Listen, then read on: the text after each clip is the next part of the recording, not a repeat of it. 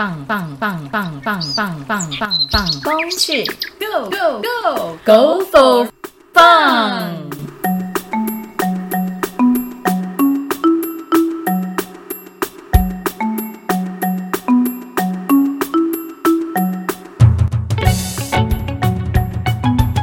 大家早安，大家好啊！欢迎来到放风去，我是特教室的陈柔。我是特教室的罗云杰，我是体育一的张佳瑜，我们都在花莲读书，跟大家介绍一下各自来花莲这块土地多久了啊？哎，我才刚来不到一年呢，还不熟这里呀、啊，真假啊？体育系不都超会发掘秘境？你不知道？对呀、对呀、听说你们很常去老溪或是其他地方玩水，还有跳水耶。哎，啊，你们是不是对我们体育系有什么误解啊？可能哎，啊，你们嘞？你们会去哪里玩吗？我来四年了，嗯，去花莲市区甚至会迷路，最常去的地方是花莲大圆柏。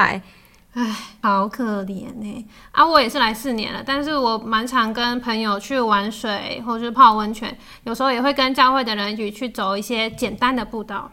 哦，花莲好像都很多玩这种户外的哈。那我是因为兴趣，所以有的时候会骑脚踏车到处晃晃啊。我有时候会像是骑去鲤鱼潭，那里很漂亮哎。啊啊！我想到了，我前几个月有跟朋友去爬过左仓步道两次哦。啊，什么步道要让你去爬两次？有那么好玩吗？嘿嘿，我们今天要介绍的就是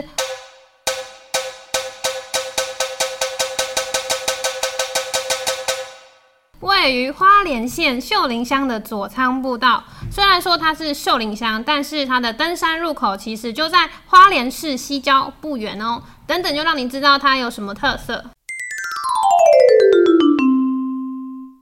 好，我想问问题，你们对左仓步道有什么印象深刻的事吗？我先说，我先说，我记得那里有野生猴子，他们那时候在我附近晃呀晃、晃呀晃的，我超级担心我手上的香蕉。我笑死，香蕉人。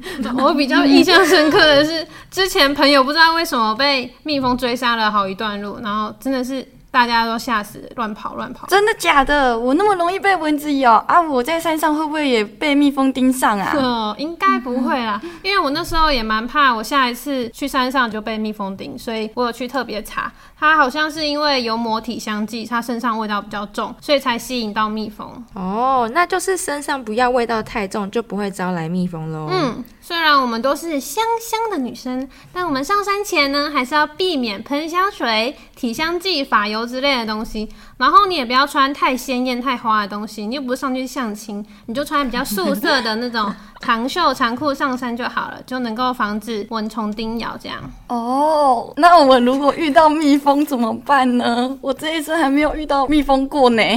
好，如果你真的在山上被蜜蜂攻击的话，你不要拍打或是挥舞你的手手，你就先冷痛一下，慢慢蹲低，撤离蜜蜂的领域，因为它们都是有地域性的。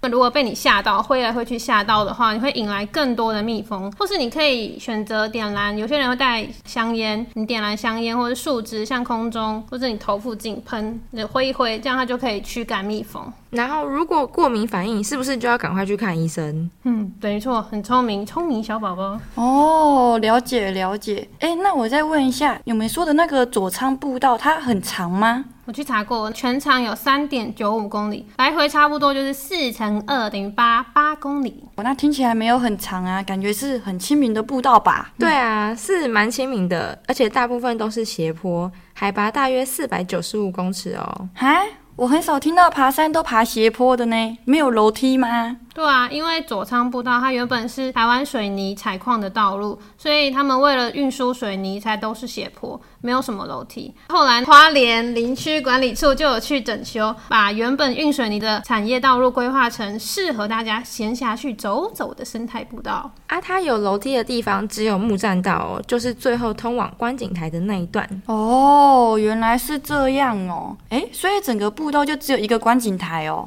没有没有，刚刚说的那个木栈道是观景台，原本总共有五个观景台，但现在有些观景台没有开放。那上面的风景都有些什么嘞？比较低的观景台可以看到花莲市区跟嘉山空军基地，就你可以看到飞机啊。但到比较上面的观景台呢，你就可以看到太平洋，当然你也看可以看到整个花莲市区。可以看到整个花莲市区，这个感觉很像我在新北的时候，之前有去过那个烘炉地，也可以看到整个新北市的夜景呢。哦，跟你说，这个我之前有跟朋友去过，那是一个约会的好地方。男朋友吗？是男朋友吗？异性朋友、哦这样子有亲亲吗？而且那边有大财神爷可以拜财神哦。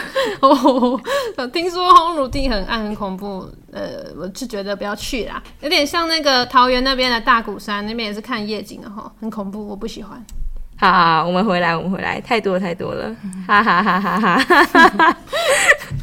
所以，所以左仓只适合白天去看风景吗？对的，白天去比较适合，因为那边比较没有什么灯，所以你晚上去其实蛮危险的。而且花莲夜景其实没有像都市那么壮观，看夜景的话没必要去那边看啦。对，哦，原来是这样。那还有什么需要注意的事情吗？有哦，因为左仓属于单日行登山步道，一般人走大约来回三到四小时之间，当然还是要看每个人身体状况啦。对哦，而且它沿路上还有标示里程数跟消耗卡路里的牌子，超级贴心。听起来很不错哎，而且听说旁边还有一个步道，是真的吗？是真的啊，左仓步道旁边就有萨固尔步道，两个超级近，就在隔壁。可是两个差蛮多的哦。嗯，萨固尔步道跟佐仓步道的名字，他们有相同的地方，就是跟萨奇莱雅族有关，但差异是差在萨固尔步道比较短，大概一千三百五十公尺，然后主要都是阶梯，你来回大概一小时就够了。所以萨固尔步道上面也有观景台喽。有，它有两个观景台，最后面还可以看到萨固尔瀑布哦。哇，两个听起来都超赞的，好想去爬爬看哦，体验一下两个的差别。啊，不然我们现在就出发啊！Go 啊 Go Go Go Go Go Go，走走走！来吧，大家来分享一下实际爬过的心得。来，妹妹，你去了觉得如何？好多蚊子啊！我的脚都是红豆冰了，快被痒死了。而且左仓的路好多小碎石哦。不过那个风景真的是很不错，值得大家去走走哦。对啊，毕竟它是水泥路嘛，有小石头也是难免。对啊，还有那个路真的蛮宽的，大概有三公尺吧，我记得。